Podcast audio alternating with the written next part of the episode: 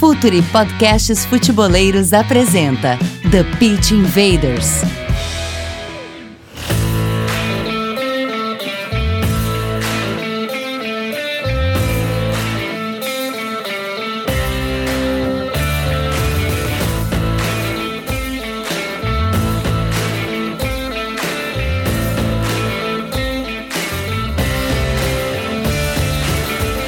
Futeboleiros! Olá, futeboleiras! Futre apresenta o podcast The Pitch Invaders, episódio 211.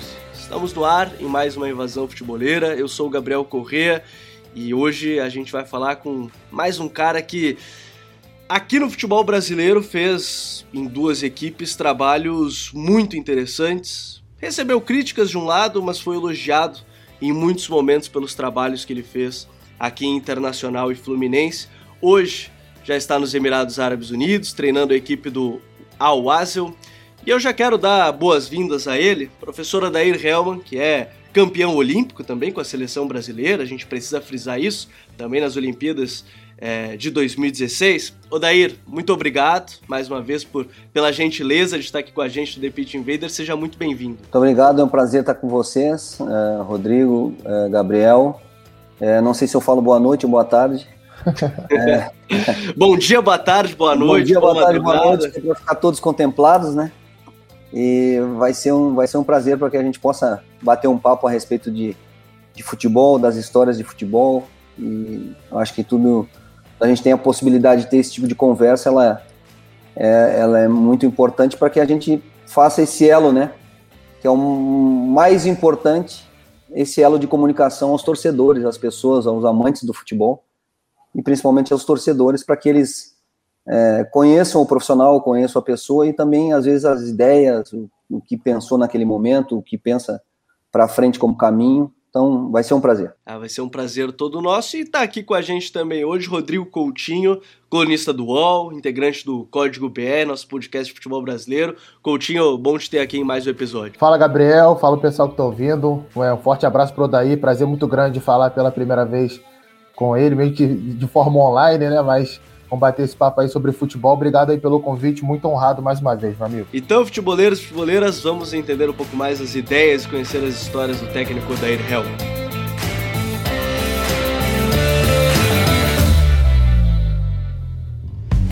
Está no ar o The Pitch Invaders, podcast semanal do projeto Futuri. Cultura, análise e informação, com a profundidade que o futeboleiro merece.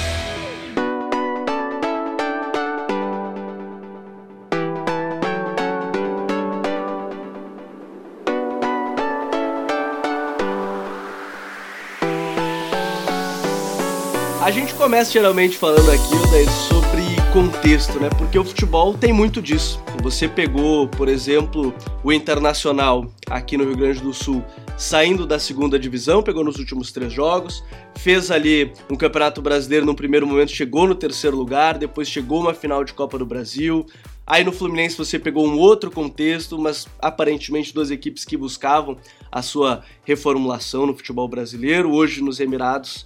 É, o quanto o contexto te moldou, é, seja como jogador, chegando como treinador, como foi como auxiliar, mas como isso moldou a sua carreira para chegar no momento que você vive hoje, Odeio? É, essa palavra é muito importante, né? Contexto. É, eu costumo usar, às vezes, a, a teoria da expectativa, né? Nada mais é, é do que o contexto do momento que nós, nós vivemos e os clubes vivem. E, e isso pode trazer caminhos diferentes para todos os profissionais.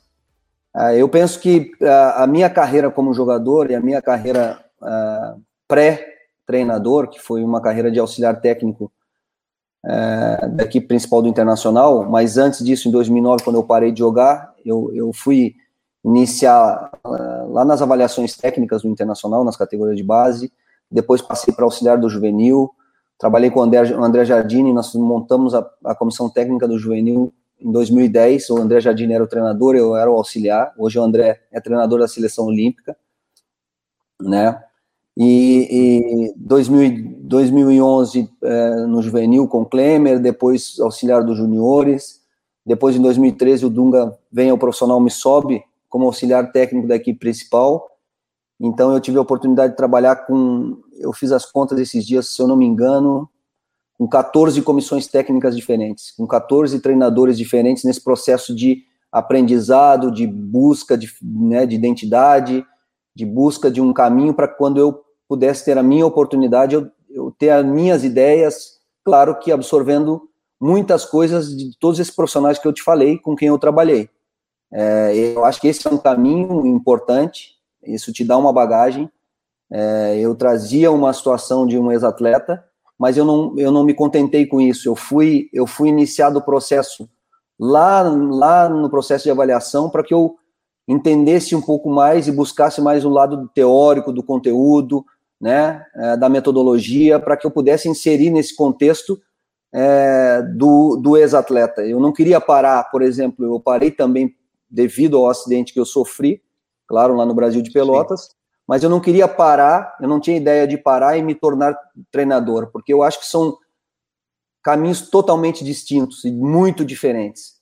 É, eu acharia, eu, achava na época, e hoje eu tenho certeza, é, a, fazendo a escolha que fiz, é, que esse, esse caminho me moldou para um processo de adaptabilidade que eu já tinha como jogador, que você vai para um lugar, vai para outro, vai para um país, trabalha como treinador, três meses com outro.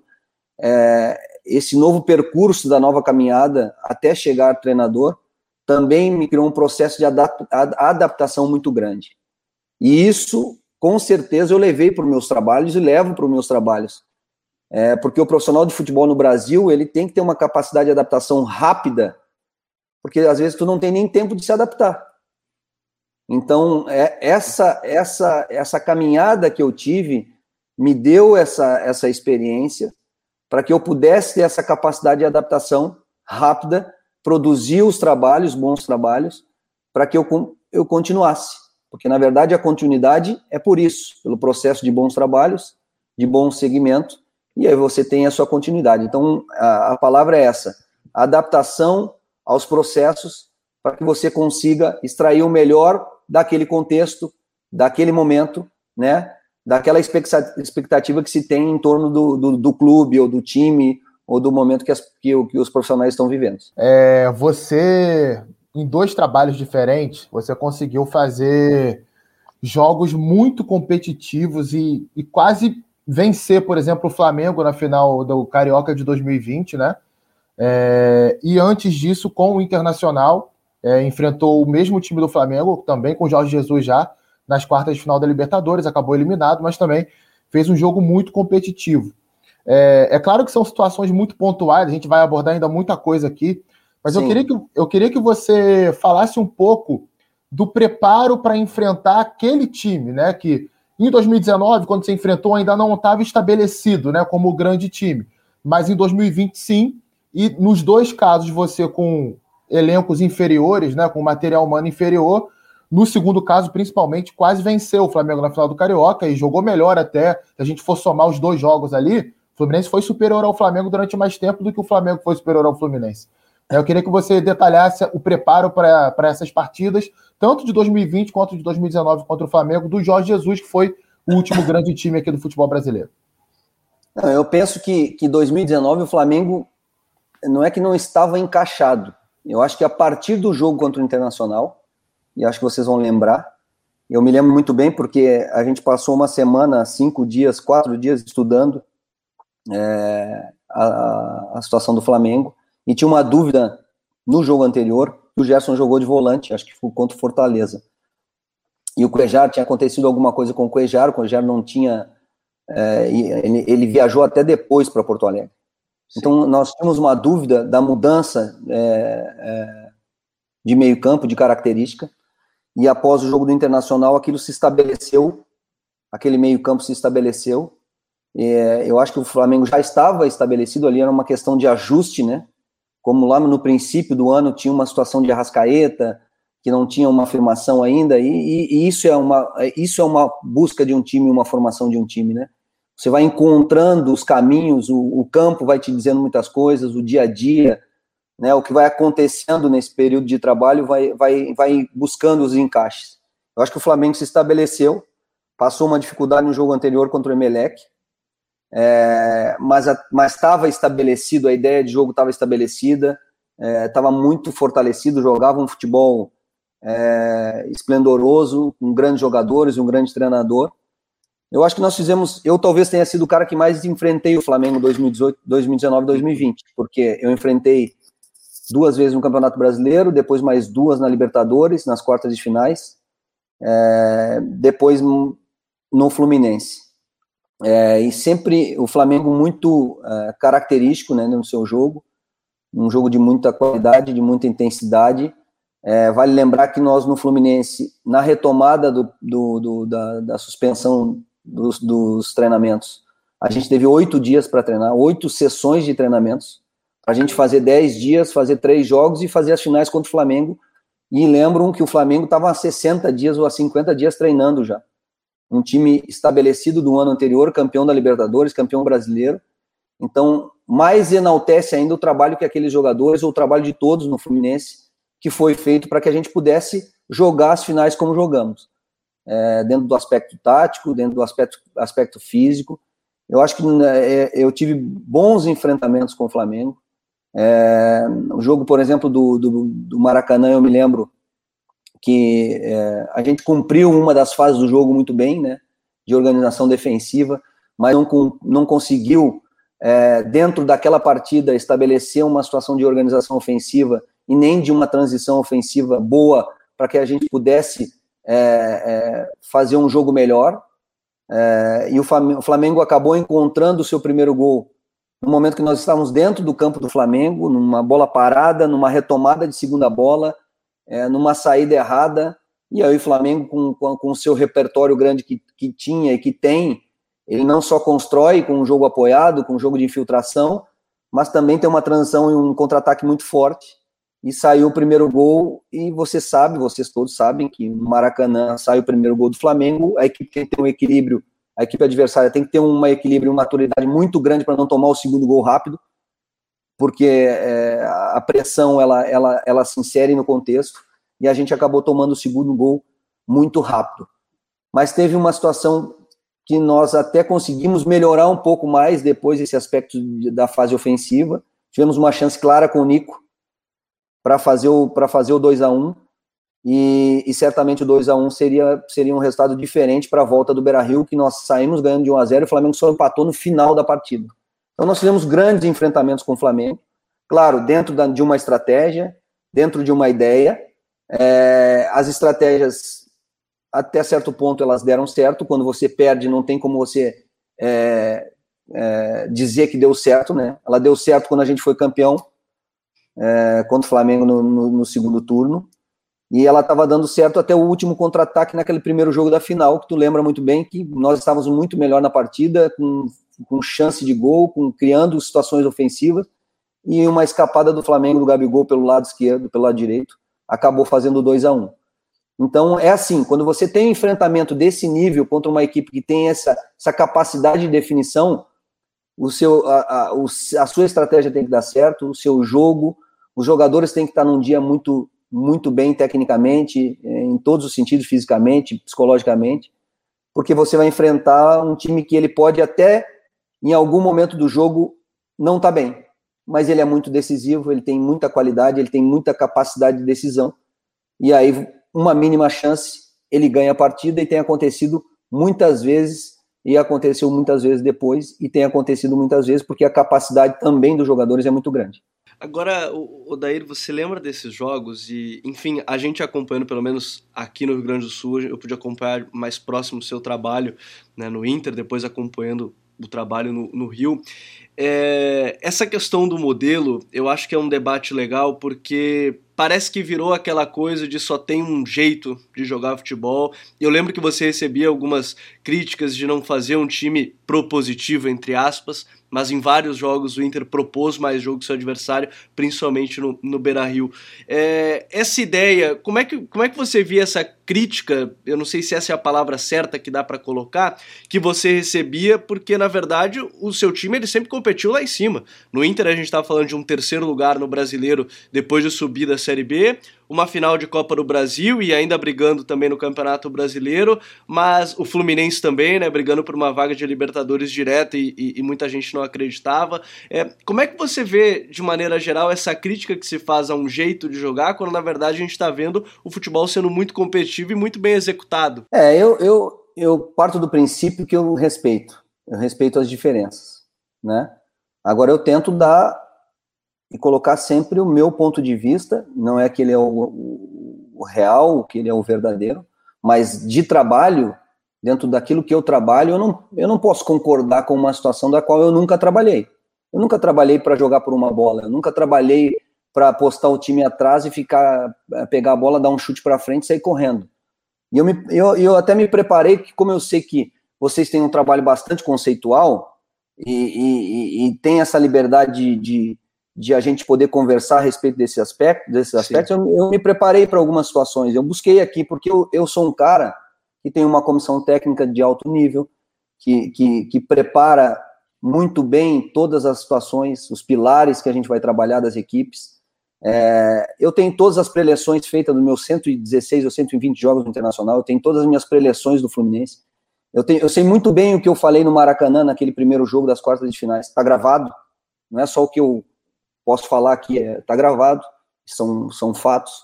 É, eu tenho aqui os modelos de jogo que, eu, que, eu, que a gente desenvolveu, até como currículo, para que quando alguém me perguntasse assim, pô, eu vou indicar o Odair como profissional de futebol, eu não queria que fosse só um papel, olha, ele foi jogador, ele foi campeão olímpico, ele, ele não sei o quê.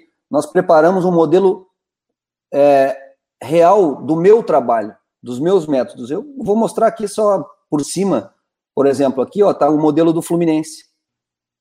Tá todos os conceitos trabalhados no uhum. Fluminense em todas as cinco fases do jogo. Eu vou botar mais perto, mais próximo, senão ele fica brilhando. É, é, tá aqui, eu vou te dar um exemplo. Tá aqui o conceito trabalhado no Inter em 2018. E, e, até sobre isso, esses dias eu tive aula com o Henrique Viana, que era analista, acho que trabalhou contigo lá no Fluminense, e ele falava muito sobre esses seus trabalhos e tudo mais. Então, tem muito por trás disso, né? Eu, eu não só envio para, por exemplo, quando, quando eu fui me apresentar é, ao Fluminense, quando, a gente, quando eu fui ter a primeira conversa com o Mário e com o Paulo Angione, eu e o Maurício Dulac, que é o meu auxiliar, é, que é um cara na referência na análise de desempenho no Brasil, né? Uhum. Trabalhou na seleção brasileira. A gente sentou com o Mário e com o Angione e falou: ó, nosso trabalho foi esse aqui. Nós desenvolvemos esse trabalho, esse modelo de jogo no Internacional 2018. O que a gente aprimorou para 2019 foi isso aqui, está aqui. Está aqui os métodos, está aqui os treinamentos, está aqui os conceitos transferidos para o jogo, né? E eu acho que com esse grupo do Fluminense, com as circunstâncias que a gente pode perder, com a, com a possibilidade que a gente pode trazer jogadores, eu acho que dá para montar esse modelo de jogo aqui para trazer técnica, competitividade e resultado. Foi isso que a gente fez. Então a gente mostrou o método, os conceitos. A gente não falou da boca para fora, né? Tá aqui os treinamentos, tá aqui. E a gente, esse trabalho a gente desenvolveu, Gabriel, assim, a gente filmou os conceitos no treino e filmou os conceitos sendo transferidos para o jogo. Então, essa situação de que, é, às vezes, a gente não conseguiu é, ser melhor na fase ofensiva, na organização ofensiva, mas aí tem muitos outros fatores que a gente tem que abordar na discussão. Né? Você tem que saber característica do grupo, você tem que saber qual é o nível de capacidade técnica e tática e, e, de tomada de decisão dos jogadores, que são peça fundamental de um processo, de uma construção de um modelo de jogo, né? Porque senão a gente só vai falar da ideia e a gente vai começar a botar, como eu estou vendo algumas vezes, não é mais Flamengo contra Fluminense, não é mais o Arrascaeta contra o, Lucas Claro, é o Odair contra o Jesus. É, e há muito mais do que. O futebol é muito mais do que só treinadores. O treinador é uma peça importante do processo, o modelo é uma peça importante do processo, a organização é uma peça importante do processo, mas tem muito mais que isso. Então eu nunca abri mão dos meus trabalhos de conceitos muito bem estabelecidos, né? Os, os pilares: organização, intensidade, concentração e relação humana. Esses são os quatro pilares com que eu eu inicio o processo. Aí depois a gente entra diretamente para a ideia. E aí eu, eu busco aquilo que a gente iniciou a conversa. A capacidade de adaptação. Eu entro no Internacional nos últimos três jogos da Série B e assumo 2018 sem capacidade de investimento, sem capacidade financeira. É, o que, que eu preciso montar? Eu preciso montar um time que tenha regularidade, estabilidade, para que o torcedor volte a retomar a confiança, para que os jogadores voltem a retomar a confiança e a gente consiga fazer um ano né, nível internacional. Qual é as características dos jogadores que eu tenho à disposição? Pô, eu tenho características, e vou ser bem específico, eu gosto de ser bem específico, eu gosto de dar exemplo. Uhum. Eu tenho Leandro Damião, William Sim. Potker e Nico Lopes. Quais são as características desses jogadores? As, as mais que mais influenciam dentro da potencialidade deles, que eles mostram o seu melhor. São jogadores de velocidade, de força, e o Nico, com um pouquinho mais de refino, né? Um pouquinho mais de capacidade de técnica, de um drible um pouco mais curto, mas um jogador muito vertical. Ele não dribla para ter a posse, ele dribla para limpar e fazer a finalização. Então, se você montar um time organizado, com as fases do jogo bem estabelecidas, você vai ter um time com uma característica muito forte de muita velocidade, verticalidade, transição rápida, né? Mas a minha marcação na organização defensiva nunca foi linha baixa. Ó, vamos marcar linha baixa. O nosso bloco vai ser só baixo. Não, minha marcação é pressão em relação à bola. Vendo a característica dos jogadores, pressão em relação à bola, agressividade no setor, compactação. Independente se é na frente, se é atrás, agora, tudo tem a execução. Tudo tem a execução. Se você perde a primeira a pressão lá, como o Flamengo tinha naqueles confrontos e tem até hoje esse perde pressiona, que até diminuiu um pouco. Esse perde pressiona fulminante, que, que você tem que fazer na hora que você recupera essa posse? Você tem que ter uma transição muito boa, porque senão você fica lá atrás defendendo, defendendo. Não é porque você quer, é porque você não consegue sair. Porque o time adversário está te tá se impondo em cima do, da sua estratégia ou do seu jogo. Então, eu tenho muito muita tranquilidade com os trabalhos que desenvolvi. É, e, claro, é, aceito sempre as críticas, porque isso também faz com que a gente pare e pense para evoluir, né? E eu acho que tudo depende de cada grupo que a gente vai trabalhar. As características dos jogadores para que a gente possa fazer o melhor modelo para aquele momento. É bacana, né, né, né, Gabriel, ouvir o Odaí falar sobre isso, que quando ele citou essa questão de como vencer essa pressão pós-perda do Flamengo, eu lembro muito do, dos jogos da final do Carioca, né? Que o Fluminense, assim que retomava a bola, invertia para o outro lado. Era uma coisa muito, muito automática, né? Tomava de um lado, tirava da pressão para o outro e quase fez gol, assim, se não me engano, chegou a fazer um gol é, numa transição dessa forma, ou daí pode até me corrigir se eu estiver errado. Mas é, você falou da questão humana, da relação humana, né, Odair, que é uma coisa que imagino que seja muito importante.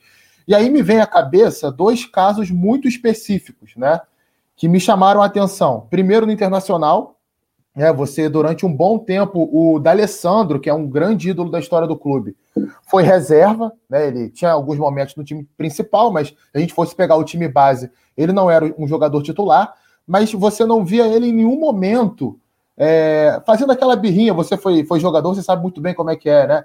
Joga uma, uma, uma letrinha num setorista aqui, né? Faz uma carinha feia, aí tem alguma atitude no banco de reservas que vai chamar atenção, porque é um jogador, a gente sabe identificar esses símbolos. Ele não fez isso e muito pelo contrário.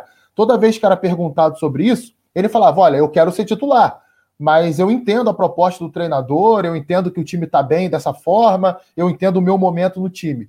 E um outro cara também que já arrumou problema com essa questão de não ser titular, que você treinou e também não, não, não colocou de titular o tempo inteiro, foi o Paulo Henrique Ganso, que também não, não ele, ele não teve essa questão de, de criar um problema, fazer uma birra. Eu queria que você falasse um pouco da conversa com caras desse tipo, né? Porque por mais que a gente é, saiba que eles já viveram momentos melhores, né? Os dois, mas são caras diferenciados, são até cabeças diferenciadas, né? Eles se posicionam de uma forma que a maioria dos outros jogadores não se posiciona. Como é que foi essa conversa com eles?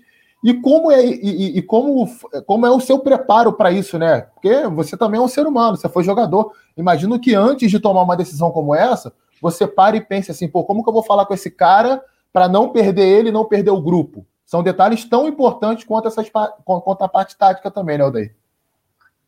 É, para mim, fundamental. O processo de relação humana está direto, diretamente ligado à gestão de ambiente, gestão de grupo, gestão de pessoas. Né? Não no futebol, mas na, na na vida, nas empresas. E, e, esse é um dos meus pilares, é, um, é uma situação que eu trabalho muito. E eu uh, aprendi, e o Dunga me deu uma, um exemplo muito grande quando eu era, quando eu era auxiliar técnico da, da, da equipe do Inter no profissional. O Dunga falou: Cara, tu tá começando aqui como auxiliar técnico do profissional, tu é um profissional da casa. É, se você tiver é, se você for perguntado pelo presidente e se você for perguntado pelo treinador a respeito de alguma coisa, fale sempre o que você pensa, o que você acha a respeito daquilo, mas fale a mesma coisa para os dois. Não fale uma coisa para o treinador aqui, pra, porque tu tá de auxiliar dele, ah, porque o, o time tá bem, não sei o que, o presidente chama lá e ah, o que, que tu tá achando do time? Não, não, o time tá mal. Ah, o time, olha aqui, olha o time. Porque tu não vai te estabelecer tu não vai ser verdadeiro, tu não vai ser leal nem ao treinador e nem ao clube. E tu não vai se estabelecer no teu caminho, na tua carreira. Então, se tu não quer falar nada, não fale. Mas se falar, fale a verdade.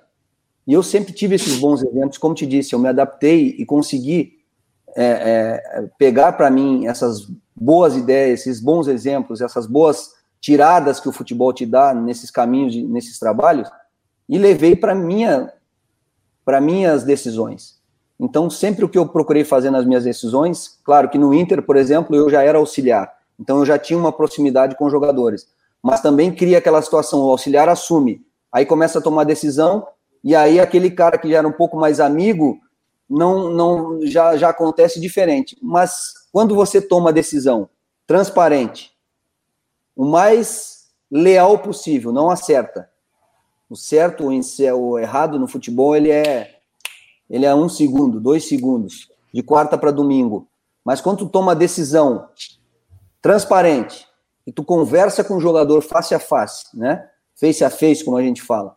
Quando tu, é, por exemplo, não por palavra, não por falar, pega os caras e fica falando, pega os caras e leva para a sala, aí daqui a pouco tu leva outro para a sala e daqui a pouco tu conta tanta história que tu acaba te confundindo naquelas histórias todas. Não, são os exemplos e as tuas tomadas de decisões que os jogadores que são muito inteligentes, muito inteligentes, eles visualizam quando o cara está tomando uma decisão é, justa, quando o cara está tomando uma decisão, gostando ou não gostando. Porque muitas vezes os jogadores, e eu, eu fui atleta, ele vê que o treinador está tomando uma decisão justa, ele vê que ele está fazendo a escolha melhor para o time, mas o cara mesmo assim ele fica chateado, porque ele quer jogar, ele tem o direito igual o outro, ele quer, e que bom. O problema é ter jogador que não quer jogar. Esse é o grande problema. Esse tem que estar fora do processo. Mas o jogador que quer jogar e que respeita o processo, esse eu quero ter sempre. E essa foi a minha transparência com, nesses dois casos e com todos os outros. É, é, é lealdade, é, é, tentar fazer justiça quase 100% nas suas, nas suas escolhas no dia a dia. É, não não proteger os jogadores nos, nos, momentos mais, mais críticos, momentos mais difíceis, não a cada jogo é, ficar fazendo um jogo de cena para o torcedor ou para as pessoas que estão fora, tira um, coloca o outro e daqui a pouco o outro não serve, outro me...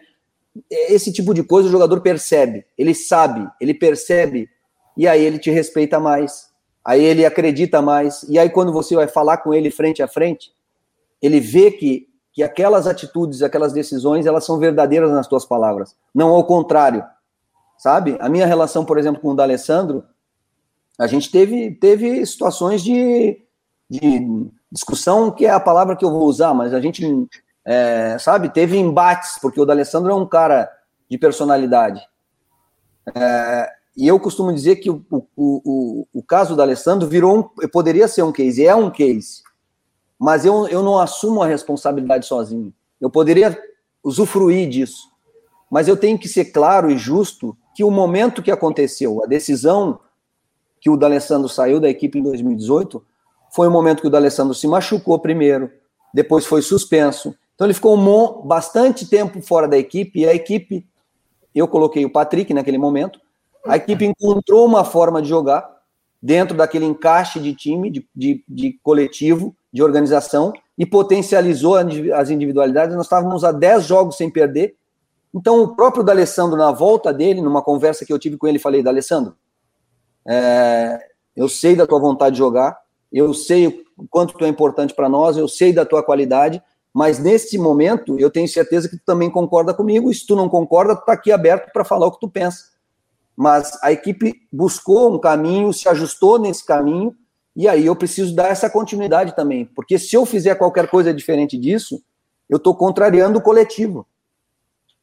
E eu não posso pensar em nenhum jogador, eu não posso pensar é, né, num processo desse é, na individualidade. Eu preciso pensar no time, no todo. E ele, ele prontamente respondeu da, da mesma forma. Ele falou: Cara, é isso que tem, que tem que fazer, é isso que tem que continuar. O time tem que continuar assim. E eu vou buscar meu. Eu quero jogar, eu quero jogar e eu vou buscar jogar e eu vou mostrar minha, a minha capacidade de jogar em campo. Mas eu respeito a tua decisão, concordo com a tua decisão, tanto que eu vou sair daqui da sala e vou dar uma entrevista coletiva dizendo que eu concordo com a decisão e que eu respeito a decisão.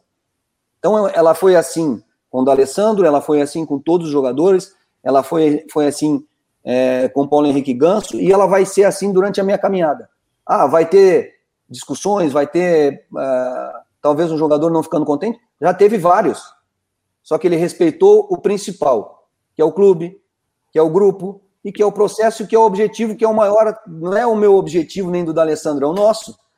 Então, se não tiver essa capacidade de entendimento, aí, aí, aí a gestão e a relação humana ela não foi estabelecida ou ela não vai conseguir ter esse elo para que as coisas sigam em frente e sigam bem. E antes da gente seguir o papo, é, vamos para um rápido intervalo que a gente já volta aqui com o The Pitch Invaders. Fala futeboleiros, tudo bem? Eu espero que vocês estejam gostando do episódio de hoje. Mas antes de seguirmos com esse bate-papo, eu quero fazer um convite para vocês. Se você quiser receber conteúdo exclusivo no site, ter acesso às matérias fechadas, vai lá na aba Club e faça parte do Futuri Club por apenas R$ 12 mensais ou até mesmo em planos semestrais com desconto ou até mesmo anuais você ainda vai ter direito a desconto nos cursos do Futre. Então, fique ligado. Além disso, eu quero lembrar para vocês que esse episódio também tem o apoio do Future Pro, o departamento de análise e mercado do Futre. Seu time gasta menos dinheiro e ganha mais jogos. Para mais informações, mande um e-mail para comercial@futre.com.br.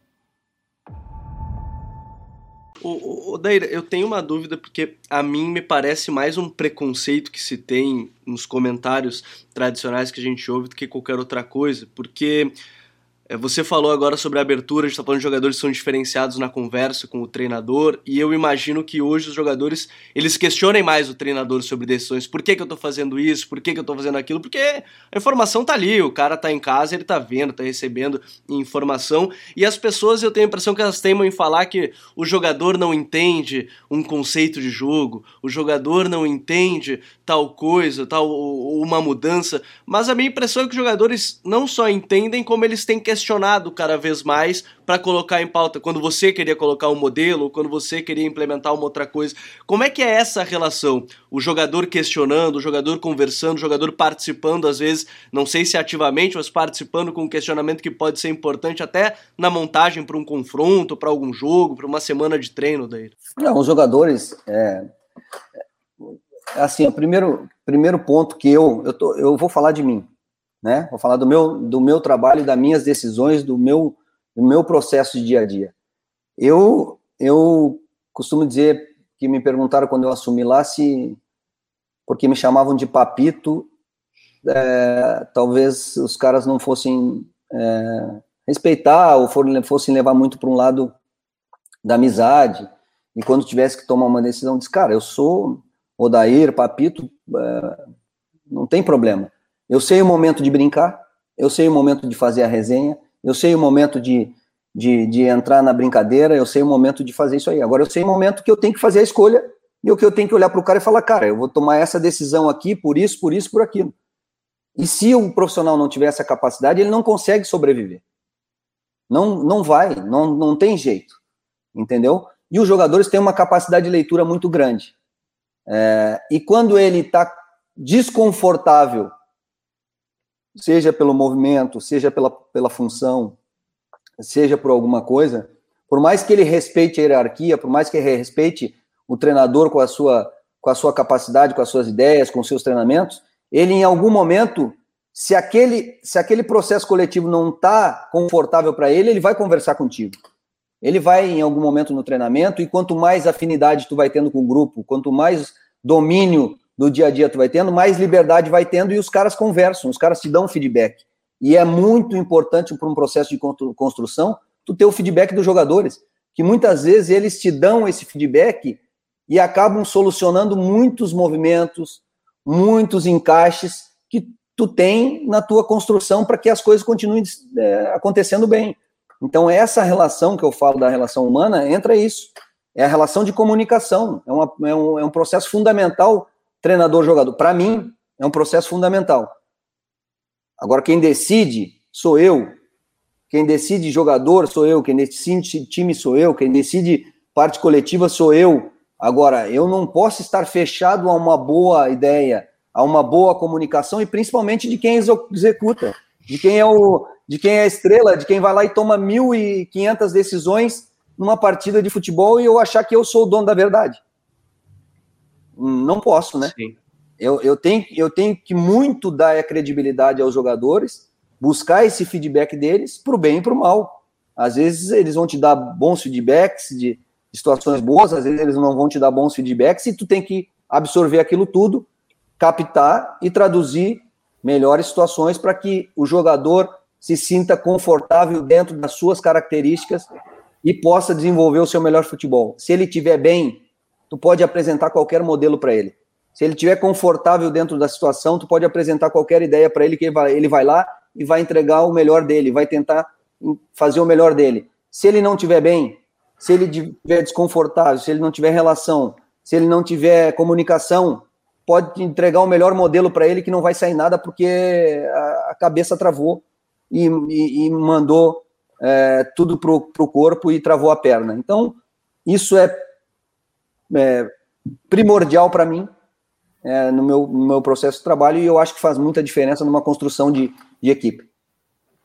Odair, existe uma, uma cultura aqui no futebol brasileiro, sobretudo, né, é, da questão da, da, rotatividade dos treinadores, né, a gente, é, é, um, é um debate que sempre a gente está tendo aqui no, na, na imprensa, no futebol brasileiro, e eu queria saber a sua opinião sobre isso, porque a, a sensação que, a gente, que eu tenho, principalmente quando eu converso com algum dirigente, assim, ou quando a gente sabe de alguma informação, é que muitas vezes o cara que está acima nesse processo, né, o cara que está acima, tomando as decisões técnicas acima do treinador, é, avalizando contrata, é, contratação de jogador, avaliando o trabalho do treinador, né? Tentando entender por que, que o time jogou bem, por que, que jogou mal, por que está progredindo ou por que, que estagnou. A sensação que eu tenho muitas vezes é que nós temos poucos profissionais realmente com essa capacidade. Aquele cara que, que olha, ele, ele vai sentar lá e vai ver o jogo e vai saber que a sua estratégia para esse jogo foi determinada por esse motivo, ou o seu time está jogando em, em, em, tal esquema, ou que o modelo prevê isso, você vai jogar de forma direta, ou que você vai fazer. Vai, por que, que você vai fazer uma saída com três? Por que, que você faz uma saída com quatro? Esses detalhes que quem avalia, né, quem, quem analisa o dia a dia, precisa entender. É, e eu tenho uma opinião que é pessoal, é, que muito do que acontece no futebol brasileiro tem muito a ver com isso, né? Porque às vezes o cara ele ele, ele, ele, ele não aguenta a pressão que vem de fora, muitas vezes da imprensa, que tem a sua culpa também, dos dirigentes ali, amadores do clube, dos corneteiros, e, e pela incapacidade dele de dar as respostas, né, de ó, tá acontecendo isso por isso, tá acontecendo aquilo outro por aquilo. Ele acaba é, rompendo, demitindo, tomando decisões precipitadas. Isso a gente pode estender também à contratação de jogadores. É, tem muitos e muitos casos que eu conheço de de dirigente que aceita indicação de empresário porque vai colocar um outro jogador aqui e o cara às vezes não tem nada a ver com aquilo que você pensa para a função que ele, que ele vai fazer no seu time. Enfim, queria que você falasse um pouco sobre essa questão que eu sei que é bem ampla, né? Mas como, como que é para você às vezes ser dirigido por um cara que está acima de você, mas o cara não entende 20% do que deveria entender para avaliar o seu trabalho? É, eu penso que é, essa busca de qualificação ela não pode ser só dos treinadores, né? E nem só dos jogadores no dia a dia, é, na, na, na, melhora da sua performance nos treinamentos. Eu penso que essa qualificação ela também tem que ser é, é, acima do treinador. E, e, eu costumo dizer que futebol não, é, não, não pode ser feito por aventureiro, né? Dentro. Dentro não pode. Dentro nós temos que ser profissionais. E para ser profissionais, tu tem que ter capacidade de fazer leitura de tudo isso que tu falou. Essa capacidade de fazer a leitura ou colocar pessoas e profissionais que possam fazer essa leitura e, e, e dar o feedback hierarquicamente para quem está acima, para falar sobre aspecto técnico. Porque senão, se, se eu for gerir o time dessa forma, na emoção, eu vou trocar cinco jogadores da quarta para domingo, de domingo para quarta eu vou trocar mais sete, de, de, de quarta para sexta vou trocar mais três, no domingo perde um jogo, manda 20 jogadores embora, contrata mais 15. Não é assim. As, as, as coisas não funcionam dessa maneira. Há uma progressão, há, um, há, um, há uma construção, há uma base, há um, há um levantar da casa, há uma construção, e aí por isso que o futebol dentro não pode ser feito por aventureiro, porque essa capacidade de avaliação, e eu estou falando para os dois aspectos, não só para um não demitir, para o demitir também. Porque se tu tem profissionais capacitados que fazem a leitura que, que, as, que, a, pô, que o time não está conseguindo jogar, que o time não está evoluindo, que o time não tem uma boa relação, que o time não tem organização, que o time não tem relação humana, que não tem. Também tem que, ter, tem que ser feito por pessoas internamente que tenham essa capacidade de leitura e tomem uma decisão que possam trazer um profissional que mude aquele aspecto. Então, não estou falando só puxando para o trabalho da continuidade. É, mas eu, eu é, tive essa, essa, essa oportunidade, por exemplo, de trabalhar com o Mário no Fluminense e, e também com os dirigentes do Internacional, com o Marcelo, com o Roberto, no Internacional, fiquei um ano e dez meses no cargo. É, eu acho que ficar um ano e dez meses no futebol brasileiro, você precisa produzir alguma coisa, né? Não pode ser só reativo ou propositivo, ou só tem, tem que ter algo acontecendo dentro e fora para que aquela conjugação te deixe caminhar. E na mesma coisa do Fluminense, nós fomos desclassificados da Sul-Americana, fomos desclassificados da Copa do Brasil, mas, mas houve uma leitura da continuidade. É, eu acabei até saindo em dezembro, o Marcão deu a continuidade, o Fluminense conquistou uma, uma, uma, uma classificação e fez um trabalho que não estava conseguindo nos últimos oito ou nove anos não estava conseguindo. E ele teve essa capacidade, ele e o Paulo Angione teve essa capacidade de fazer a leitura lá desde o início, porque ele construiu junto. Ele teve junto comigo todos os dias na hora que nós tivemos dificuldade para contratar, quando ele conversou pra, comigo que não tinha dinheiro, que nós ia perder, nós íamos perder cinco, seis jogadores que eram titular da equipe do ano anterior e que nós íamos ter que ir no mercado buscar é, é, jogadores que talvez não conseguissem com as mesmas características. Então tudo isso ele participou, o Angione participou, as pessoas do clube, o Marcão, que era o auxiliar técnico da casa, participou. Eu, eu, eu coloco todos dentro do processo. Né? Eu, não, eu não me distancio dessa, dessa conversação, ah, presidente lá, eu aqui. Eu, eu, eu tento aproximar o máximo possível, por quê? Para que eles tenham essa capacidade de fazer leitura do que, que você está fazendo no dia a dia, do que, que o, o, o time está entregando no final de semana, no meio da semana, e o que, que o, o time e o grupo pode entregar também. Porque existe uma, uma, uma situação da expectativa e a, a situação da realidade. Você tem que ter essa frieza e essa capacidade de leitura, e aí vai vir aquela palavra, talvez, um pouco da paciência, né? Naquele momento que não está passando tão bem e dá um jogo, dois jogos ou três jogos a mais e a equipe se encontra porque há um encaixe de o Gerson vir para volante e, e, e, e, o time fazer isso aqui e não, não ir para cá. Então, tudo isso são pequenos detalhes que fazem muita diferença no futebol.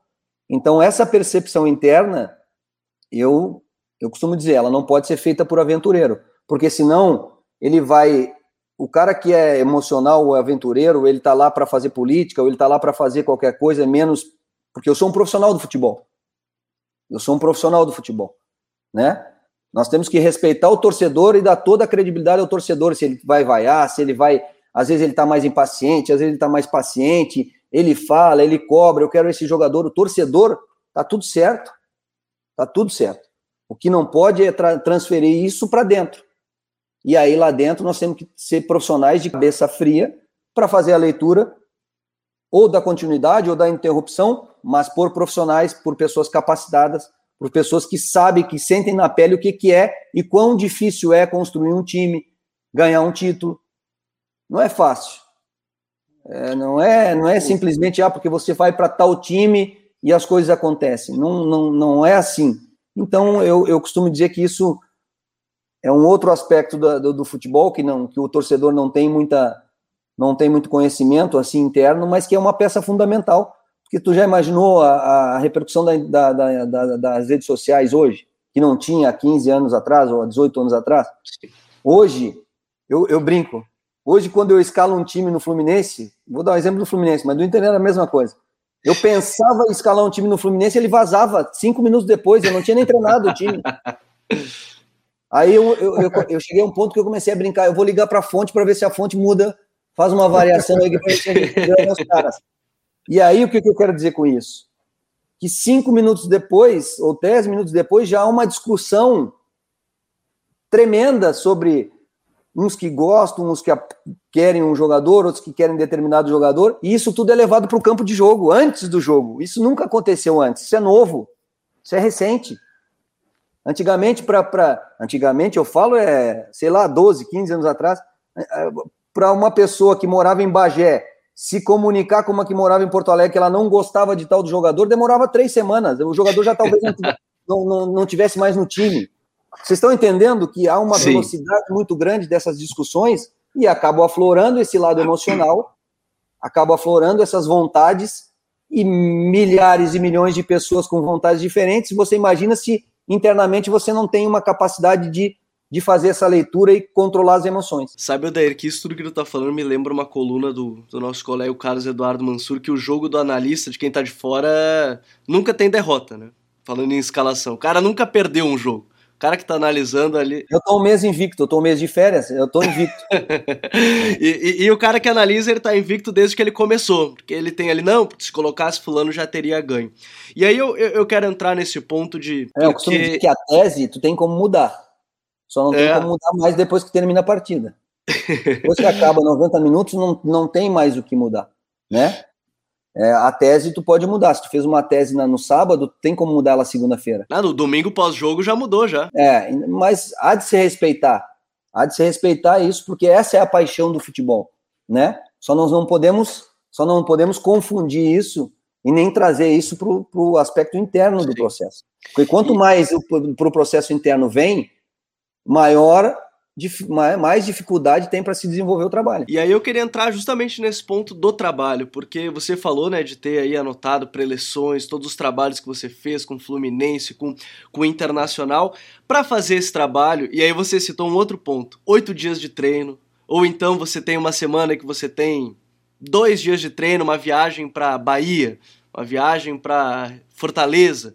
E aí você não tem tempo para treinar tão forte assim, porque a gente tá falando de um calendário com, com 70 jogos, quase 70 jogos, às vezes mais que isso. É, esse trabalho dos, das suas ideias, colocar ela em pauta, eu sei que é difícil falar uma, um período, ah, eu preciso de tantos treinos, tantos dias, mas como fazer isso? Colocar suas ideias, colocar para os jogadores que você quer, colocar, e aí a gente dizer, ó, esse time tá vivendo o seu momento que tá tudo encaixado como ele gostaria num calendário maluco que a gente tem aqui no país, o Odair? É, primeiro que agora é, não é mais nem treinar, né? É recuperar. Hoje nós temos que nós temos que estudar é, quanto melhor a recuperação a gente puder fazer para os atletas, porque treinar de três em três dias absolutamente nada. Então nós temos que aperfeiçoar cada vez mais a recuperação dos jogadores, para que eles possam três dias depois jogar, três dias depois jogar e três dias depois jogar. É, eu tive a oportunidade, e agora eu vivi uma experiência diferente aqui no Aluaça, é, eu tive a oportunidade de fazer as três pré-temporadas, né? A de 2018, a de 2019 no Inter e a de 2020 no Fluminense.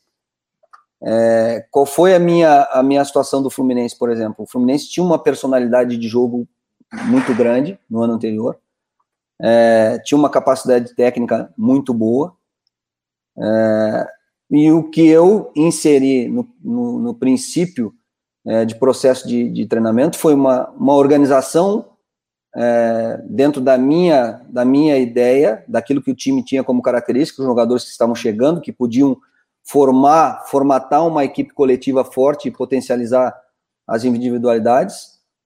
É, procurei treinar e procuro treinar quando tenho essa possibilidade lá na parte estrutural, uh, o máximo de, de, metodologia das fases do jogo, né, para que a gente crie um corpo, crie um corpo, porque é, um time ele nunca está fechado, ele nunca chega num ponto, ele está sempre em construção, ele está sempre em, lógico que ele atinge uma maturidade, ele tem uma maturidade de jogo, ele tem, pô, quando você mesmo acabou de dizer, ah, esse time está encorpado, esse time está forte, esse time está organizado, esse time está jogando bem, esse time tem essa, essa situação, mas você vai ter que continuar fazendo ajustes, você vai ter que continuar fazendo movimento. A corda está puxada a todo momento, né? Ela tem a que estar tá momento, Porque você pensa, vamos, vamos pegar um exemplo do Fluminense.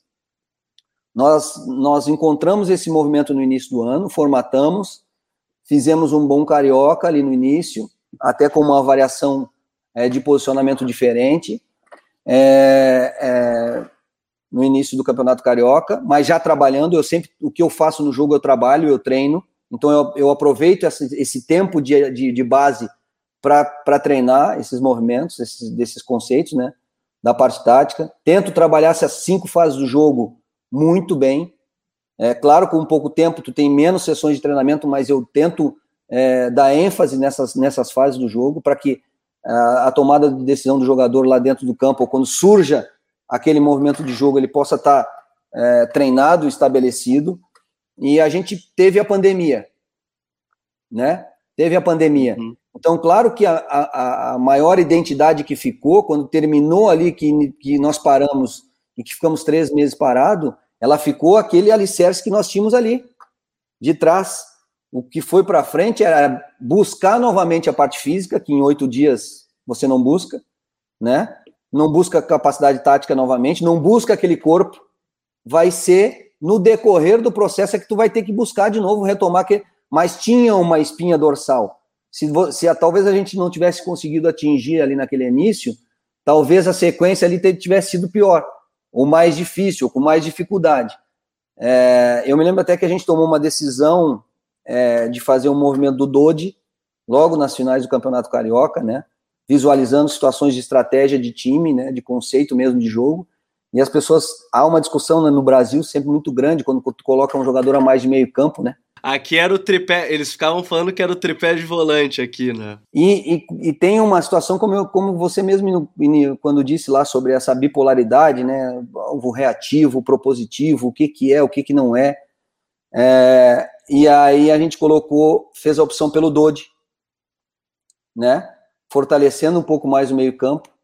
E, e, muito nas primeiras observações era para uma situação, pô, vai jogar com três volantes, que para mim não era, né? Porque o Iago, para mim, é um, é um cara que ele fez toda a carreira dele de beirada de atacante, veio veio para o meio-campo, então ele, ele é um meia, ele é um meio-campista, na verdade. Na correlação das funções, ele é um meio-campista.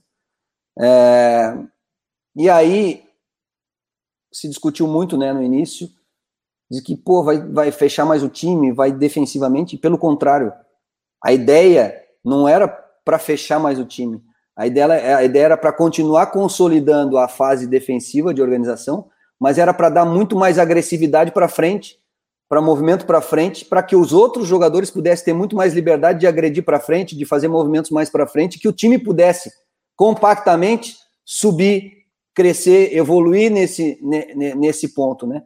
Então, às vezes, um movimento que bate aqui fora de um jeito e lá dentro você está buscando outra situação. E foi o que aconteceu. A equipe se fortaleceu, a equipe se fortaleceu em termos de organização nessas fases do jogo e, e, e ganhou corpo novamente. Mas há períodos e o processo não é fechado. Ele é um processo de continuidade.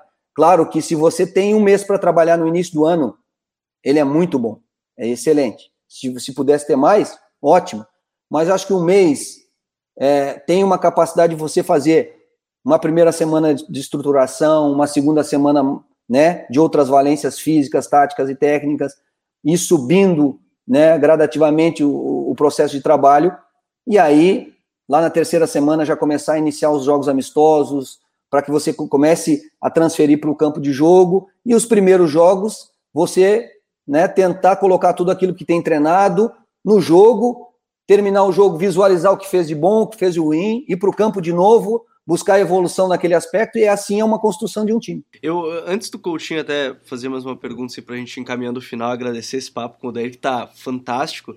Nesse processo de estruturação do time, o, o Dair, é, quando você começa, você prefere começar, por exemplo, pela fase defensiva, fase ofensiva, essas transições? É, existe um mais fácil, entre aspas? Eu, eu, considero que nada é fácil, qualquer pormenor ali você já está impondo alguma coisa no, no modelo, mas é, existe algo que você prefere começar quando você monta a sua equipe, você pensa, eu vou primeiro estruturar ela defensivamente, ou primeiro estruturar como a gente vai atacar? Como é que você prefere estruturar o seu time? Assim, ó, eu, eu, eu, acho, eu acho bacana essa, essa pergunta, porque ela me dá a oportunidade de falar sobre que como se, o fute, como se as fases do jogo elas fossem independentes dentro do futebol. O futebol é só um. Futebol é com, primeiro, o mais simples de tudo, é com e sem a bola. E aí, de, e, e, aí você tem essas cinco fases do jogo. Você tem a bola parada, defensiva e ofensiva. Você tem a organização ofensiva. Você tem a organização defensiva. Você tem, você tem as duas transições. Esse é o jogo. Agora, a pergunta que eu, eu lhe faço. Você tem como treinar só a fase defensiva? Não, nem, nem tem como treinar só a fase defensiva. Porque tu vai ter que botar alguém para te atacar. Se tu botar alguém para te atacar, aqueles jogadores empiricamente já estão trabalhando a fase ofensiva do jogo, mesmo que não tenha conceito nenhum, movimento trabalhado, nada. Eles já estão trabalhando a fase ofensiva. As fases elas não, não se destituem, elas são ligadas, elas são interligadas, é um processo conjunto. Então, quando eu estou trabalhando uma equipe conceitos defensivos, a outra equipe está trabalhando conceitos ofensivos daquilo que eu quero transferir para o jogo. Então, eu vou te dar um exemplo prático. Quando a gente visualizou a pré-temporada de 2018 no Inter, eu, eu, por todo o processo de análise de toda, toda a situação dos treinadores com que eu trabalhei, eu via muito acontecendo, muito tempo atrás, de alguns jogadores ficarem fora de treinamento. E aquilo me incomodava muito. Aquilo me incomodava, porque eu trabalhava de auxiliar e às vezes eu tinha que ficar com 5, 6, 7, 8 jogadores treinando em separado, porque tinha 20 treinando lá, 18, trabalhando uma parte ataque-defesa, alguma situação mais conceitual. E ao longo desse processo as coisas foram mudando muito. Ainda tem, cada um tem os seus métodos, mas aquilo particularmente para mim me incomodava. Então eu criei na minha cabeça uma situação, cara, eu vou treinar é, todos os jogadores o mesmo tempo e o mesmo conceito. Se eu tiver 34 jogadores dentro do plantel, eu tenho que encontrar formas de treinamento para que todos os, todos os jogadores treinem o mesmo tempo e o mesmo conceito. Como? Aí você é treinador. Você vai buscar método, você vai buscar conhecimento, vai buscar a sua experiência, vai buscar é, situações vividas e vai criar esse método. E eu é, entreguei para o clube, para o Internacional, eu transformei isso em palestra, eu e o Maurício. Uhum. Nós entregamos uma situação de trabalhar e formatamos antes de ir para os treinamentos, formatamos uma situação que a gente formava aqui na teoria mais ou menos três equipes, juntando com 16, 15, 16 jogadores das categorias de base. Ia ter um time base, ia ter um outro time, ia ter, se possível, quanto melhor for, para ter essa progressão e para que os jovens possam estar inseridos no contexto, eles possam estar treinando lá, eu formava, por exemplo, na pré-temporada de 2018 e continuei fazendo isso em 2019, continuei fazendo isso em 2020 é, e vou continuar fazendo. Três times. Por exemplo, eu trabalhava em forma de circuito. Um time trabalhava a bola parada. O outro time trabalhava os conceitos defensivos. E o outro time trabalhava os conceitos ofensivos que a gente queria colocar no jogo. Isso trabalhava em forma de circuito. Então, determinado tempo, o mesmo tempo para todos, uma equipe ia fazer a bola parada, outra equipe ia fazer os conceitos defensivos e a outra ia fazer os conceitos ofensivos. Ao mesmo tempo, todos trabalhavam a parte de volume, as valências de volume, intensidade, né? Parte física que está agregado a hoje, porque no primeiro dia você trabalha com bola, é, é o treinador que dá o aspecto físico. Hoje, hoje em dia é poucos os, os treinadores ou preparadores que usam o físico puro, né? É, é, o trabalho de alicerce físico da equipe é dada pelo esboço do treinamento do, do treinador. Então, usei essa forma de circuito e dentro desse processo ficou muito claro e fica muito claro para todos que vai ter determinado momento que tu, se tu tiver aqui, não é porque tu não pode estar aqui. É, se tu está nesse momento aqui, não é que tu não pode ir para este momento aqui. Tudo é um, depende do momento do teu dia a dia de trabalho, do momento dos jogos, e cada um buscando, respeitando o seu companheiro, mas buscando o seu espaço. Buscando o seu espaço para iniciar o jogo. E isso deu muito certo no Internacional. É, deu muito certo no segundo ano. Os jogadores gostaram do, da, da metodologia, da forma de treinamento. E no Fluminense a gente fez a mesma coisa. E o jogador não vai para o treinamento e ele não tem como dizer para mim no domingo, cara, eu não sabia onde me posicionar na bola parada. Eu não sabia qual o movimento tu treinou. Não, ele sabia porque ele treinou igual ao cara que iniciou o jogo. Então esse foi um processo de criação que a gente teve e que inseriu, criou uma forma que a gente pudesse, que não é fácil, é uma, há uma logística nesse processo, porque você também tem que ter capacidade de ter jogadores das categorias de base para poder agregar.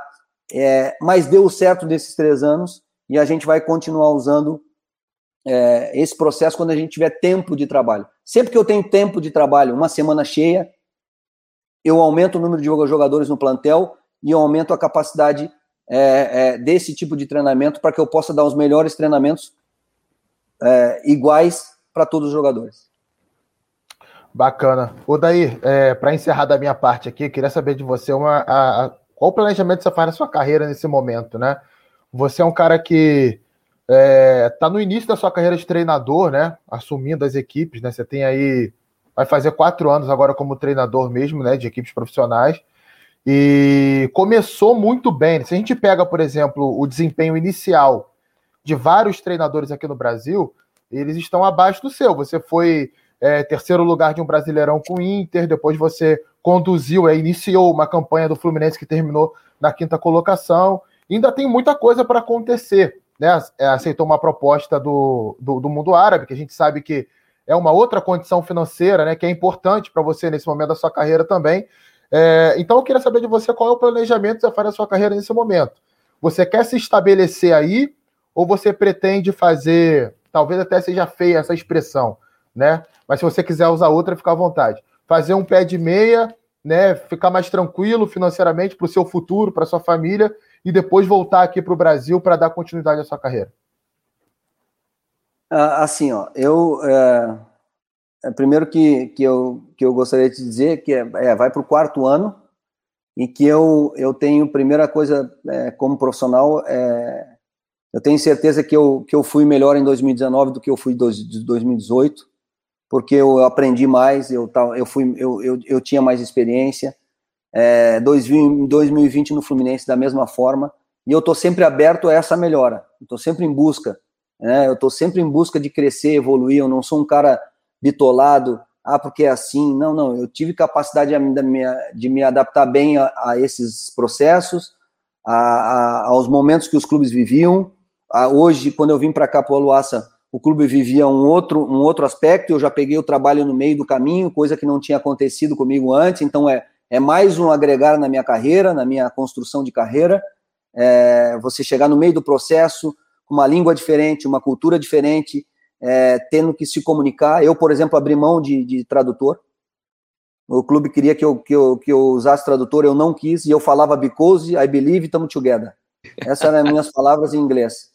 E, e cheguei aqui no sábado à noite, à meia-noite, e, e, domingo de manhã fiz uma reunião com o presidente, com todas as pessoas do clube, em inglês. Como? Eu não sei. Gesticulando, falando, alguém ajudando com três, quatro palavras, e eu, frente a frente com o presidente, enfrentei, me levou para o vestiário, me apresentou Esse foi o face-to-face, né, Alder? Esse foi o face-to-face -face real. E foi, me apresentou para os jogadores e fala aí, coach.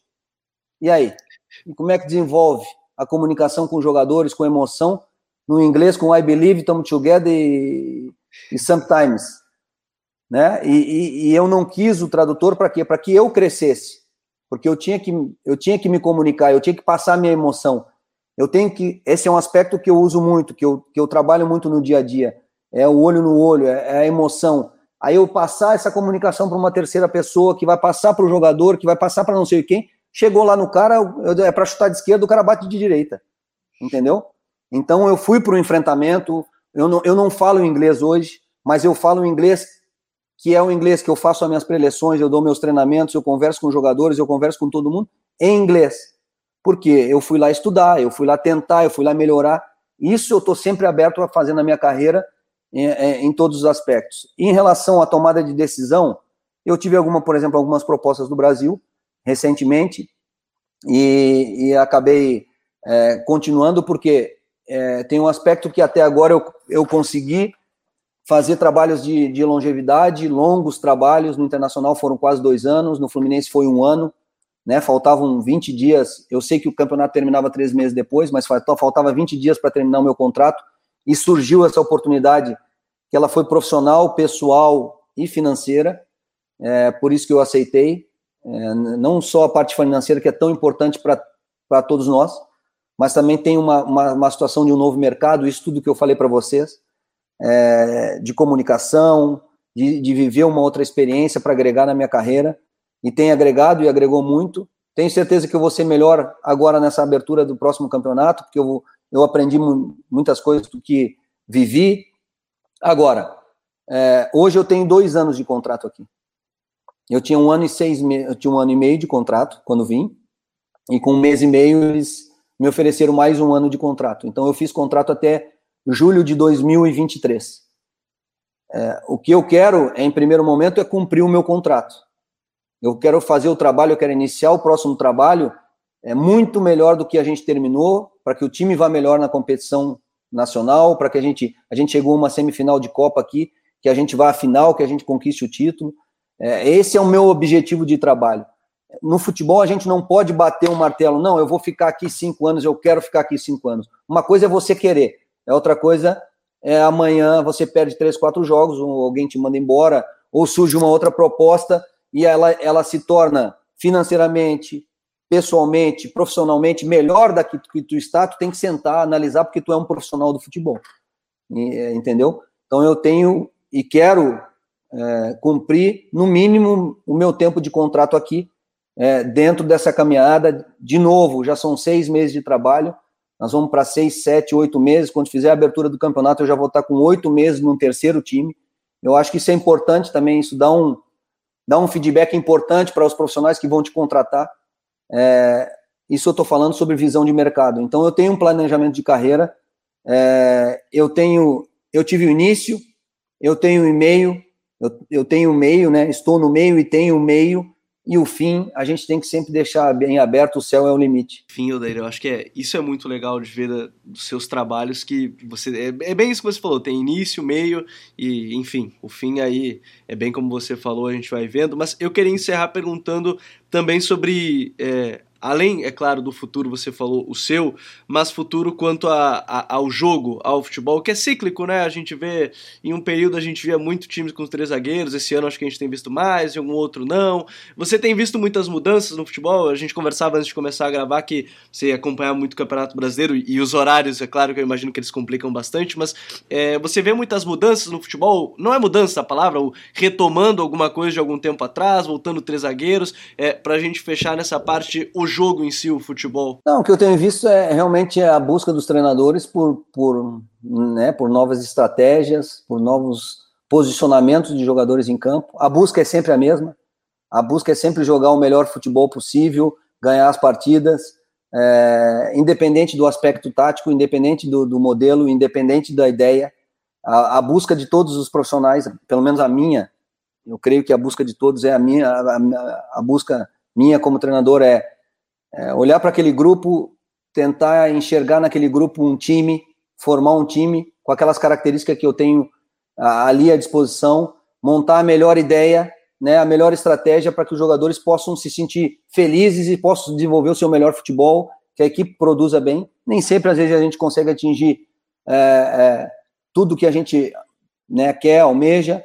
É, vejo alguns movimentos, né, viu a abertura, a, a volta dos pontas, com, com nomenclaturas diferentes, né? Hoje em dia tem a gente tem uma enxurrada de nomenclatura, a gente tem que até cuidar porque dá uma dá uma salada de fruta na cabeça da, da, das pessoas, é uma briga por nomenclatura. Nós não podemos entrar nisso, né? O futebol é mais simples do que isso.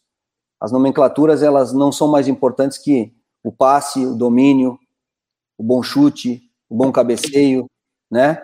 A boa competitividade, né? Aquele enfrentamento, aquela boa dividida, faz parte, é o conteúdo, é, é o que vem é, hoje no atual e a gente tem que saber incorporar isso, saber é, usufruir, lidar com isso. Vejo alguns movimentos, por exemplo, hoje, muitos times brasileiros voltando a usar a linha de três, né? Especificamente, um pouco mais, às vezes com um jogador de característica mais posicional por trás, é, como São Paulo tem usado, é, outros clubes usando saída de três, é, que eu já usei e uso muitas vezes para que a gente crie essa superioridade de saída na construção, para que a gente tente um jogo mais já com, com um passe um pouco mais qualificado para encontrar os meias, encontrar os atacantes numa, numa fase melhor do jogo para que consigam uma, uma, uma melhor jogada. É, vejo outros treinadores, quando tem um time pro, pro, proponderante, né, se, se, se, está destacando um pouco com um sistema, com uma ideia, vejo clubes e times para fazer o enfrentamento buscando estratégias diferentes. Esse é o jogo. A gente acabou de ver uma final de Champions League agora, né? Sim. Com tentativas e com buscas e com, com ideias diferentes.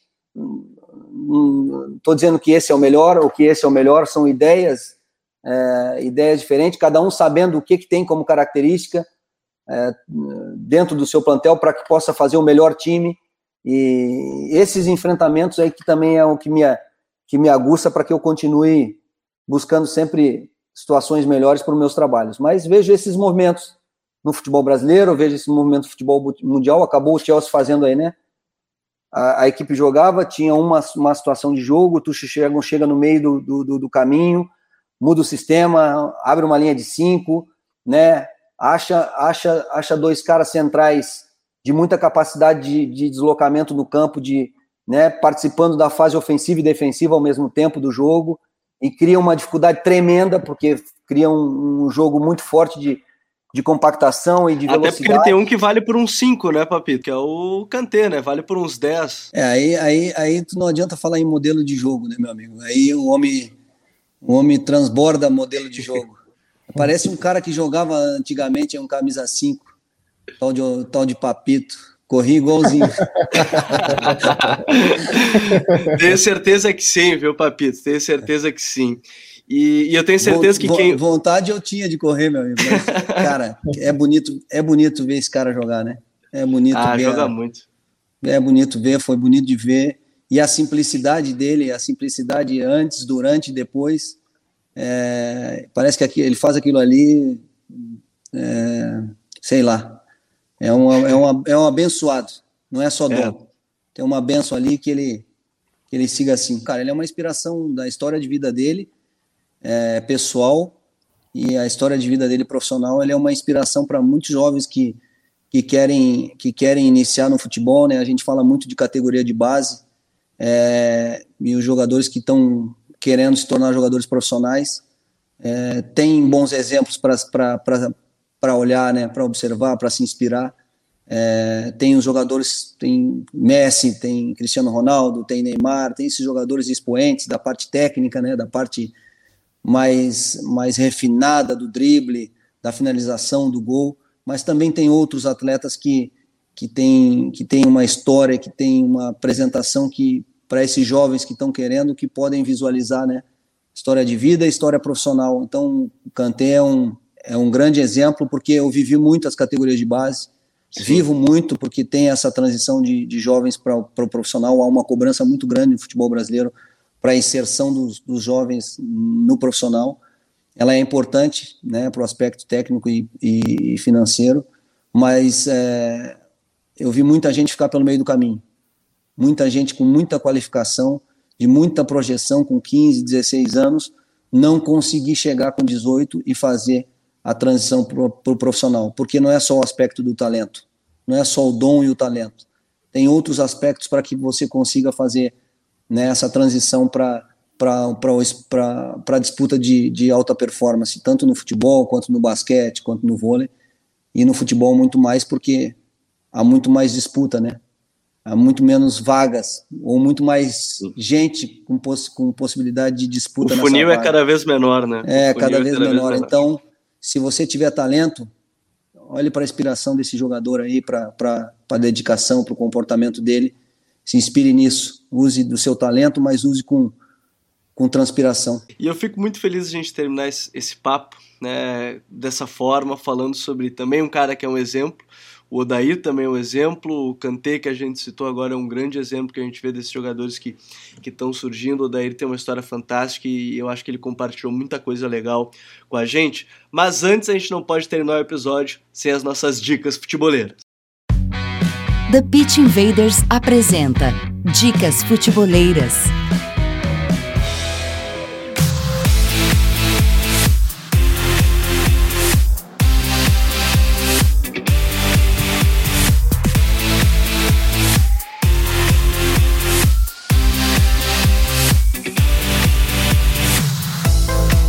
Papito falou sobre essas histórias e a The Players Tribune para mim tem uma entrevista que uma não, tem várias que são fantásticas e eu acabei separando uma que para mim é, é muito boa, que é com o Antônio Rudger, que acabou sendo campeão agora da Liga dos Campeões, que ele fala sobre o racismo que ele sofreu por chegar na Alemanha, ser uma pessoa negra, chegar na Alemanha, né, vir de um bairro é, pobre da cidade e, enfim, eu acho que é um texto que é fantástico. Tem a história do Adriano também, que é muito boa, Adriano Imperador. Mais recente, para quem é do Sul, tem a história do Filipão, então minha dica fica por conta do The Players Tribune. Coutinho, tua dica futeboleira. Rapaz, te confesso que pensei, pensei, pensei aqui. Eu não, não, essa última semana não andei lendo muita coisa, né? Porque tive que entregar o guia lá do Campeonato Brasileiro pro UOL, das séries, das séries A e B.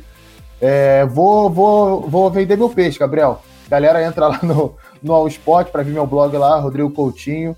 É, essa semana teve uma análise aí do, da primeira rodada do Campeonato Brasileiro, né? Todos os jogos, bem detalhado. E também aqui no feed do Future, né? O nosso código BR, né? De todo domingo.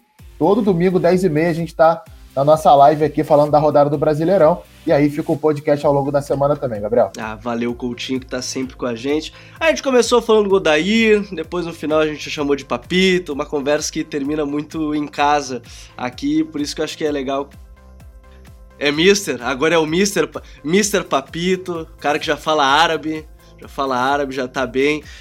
Odair, Papito, obrigado mais uma vez, mas antes a gente não pode deixar você ir sem falar a sua dica pra gente que tá acompanhando o episódio de hoje. Cara, eu vou eu vou eu vou voltar ao mesmo tema. Ao mesmo tema porque é, eu sou um cara de eu sou um cara de eu me emociono com muitas coisas. Muitas coisas. É, na minha vida. Eu acho que é, isso é uma característica, né? e, e a emoção ela tem me levado a cada vez mais tomar decisões com mais razão. É, eu acho que quando, um, um, por exemplo, um profissional do futebol perde a paixão e que às vezes nós que estamos dentro do processo, às vezes a gente é, vive tanto esse meio e que acaba é, acaba machucando um pouco, né? Machucando as pessoas porque porque é um meio triturador é um meio para triturar um, para vir outro, triturar outro, para vir outro. E esse é o processo. E às vezes a gente acaba esquecendo um pouco da paixão de quando foi lá quando a gente era pequenininho, que estava querendo ganhar a primeira bola, que foi jogar no primeiro time da, da, cidade. E eu me lembro muito bem que eu morava numa cidade do interior, de 3, 4 mil habitantes. Saía, fugia de casa para jogar bola de manhã, de tarde, de noite, pulava o muro do, do estádio municipal, me lembro muito bem quando o prefeito da minha cidade me levou para fazer teste no internacional, com 14 anos, para que eu pudesse realizar o sonho de, de, me tornar jogador de futebol. E aquilo a gente eh, pagava um preço enorme, eu paguei um preço enorme, é, morando sozinho, longe da, dos meus pais, da minha família, é, desde os 14 anos. O meu pai, para poder me visitar em Porto Alegre, quando eu tinha 14, 15 anos, meu pai era funcionário da prefeitura, o prefeito, ao invés de, de, de colocar, por exemplo, pessoas, pacientes que iam para outras cidades, para Florianópolis, fazer exame, ele começou a arrumar exames nos hospitais em Porto Alegre, que eram hospitais mais qualificados ainda, ou tão qualificados quanto o de Florianópolis, para que a, as pessoas pudessem ser atendidas da cidade, e ao mesmo tempo meu pai dirigisse a ambulância para que pudesse me visitar, me levar um queijo, me levar um pão, é, me levar um abraço.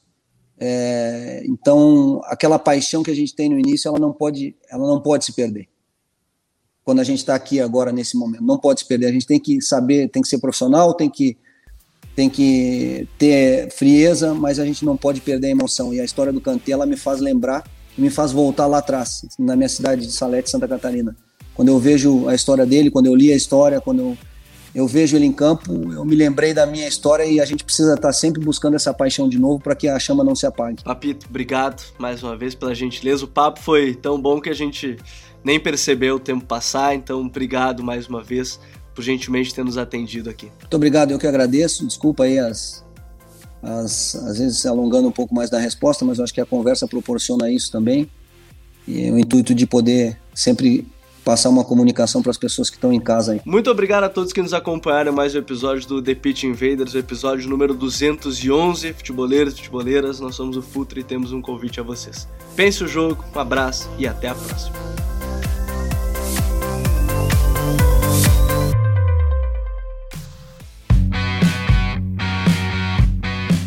Futuri apresentou The Pitch Invaders.